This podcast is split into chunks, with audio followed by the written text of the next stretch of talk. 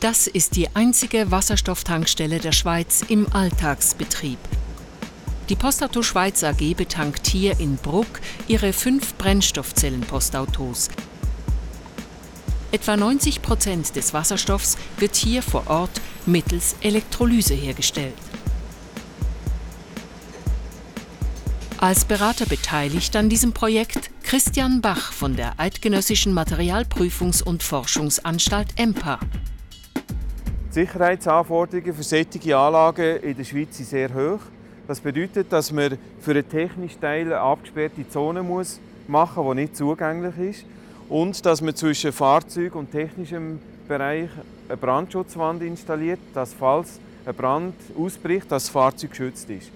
Die Sicherheitsanforderungen sind wesentlich strenger als teilweise im Ausland, zum Beispiel in Deutschland, was die Realisierung von solchen Anlagen in der Schweiz schon deutlich erschwert.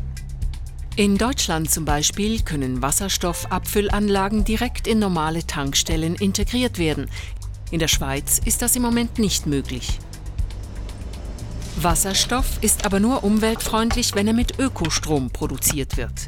Davon gibt es jedoch in der Schweiz noch viel zu wenig. Im Norden Europas hingegen wird je nach Windverhältnissen zu viel Ökostrom produziert.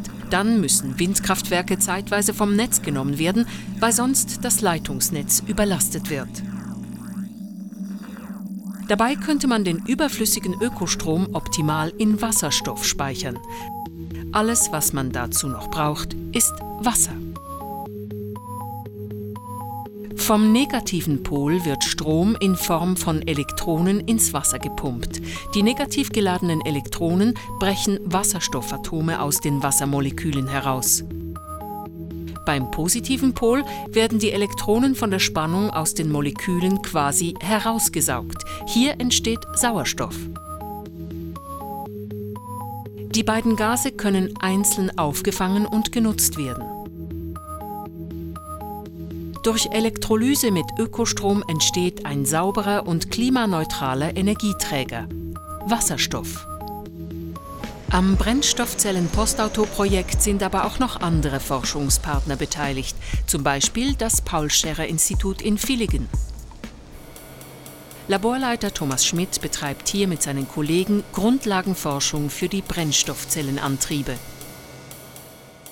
Fortschritte im Bereich der Brennstoffzellenforschung können noch erzielt werden im Bereich der Haltbarkeit als auch in der Reduzierung der Kosten. Wir arbeiten speziell an neuen Materialien wie Membranen, Katalysatoren oder auch am Zelldesign, die wir mit sehr komplexen Versuchsaufbauten wie diesen und den Großanlagen am Paul-Scherrer-Institut untersuchen. Auch wenn die Brennstoffzellentechnologie preislich mit der Konkurrenz noch nicht mithalten kann, spielt sie für Thomas Schmidt in Zukunft eine entscheidende Rolle. Es ist trotzdem von sehr hohem Potenzial, da Wasserstoff einer der saubersten Energieträger ist, der nur Wasser produziert bei der Umsetzung und eben nicht wie fossile Energieträger zur Klimaerwerbung beiträgt. Unter dem Titel Age to Mobility untersucht eine groß angelegte Studie das Potenzial und die Marktchancen von wasserstoffgetriebener Mobilität. Kann Wasserstoff künftig ein sauberer Ersatz für Benzin sein oder könnte er vielleicht sogar eine noch wichtigere Rolle spielen? Für den Auftraggeber, das Bundesamt für Energie, ist das Papier eine Ausgangslage für die Erarbeitung von Energiestrategien für die Zukunft.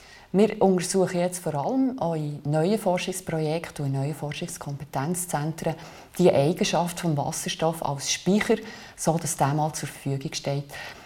Was man dann nachher für Anwendungen daraus macht, sei es jetzt eben Age to Mobility, also Brennstoffzellenauto, das ist im Moment sekundär. Doch in Deutschland beginnt die Zukunft schon jetzt.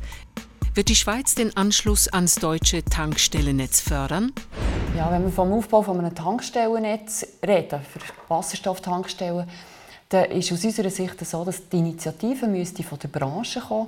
Also es müsste jemand da drin einen Business Case sehen und nachher könnte man zusammen mal so ein Pilot- und Demonstrationsprojekt machen, wo die Tankstellenbetreiber dabei sind, wo aber auch ein Flottenbetreiber dabei ist, zum Beispiel eine öffentliche Verwaltung, die mehrere solche Fahrzeuge betreibt, dass man mal all die Fragestellungen könnte anschauen könnte.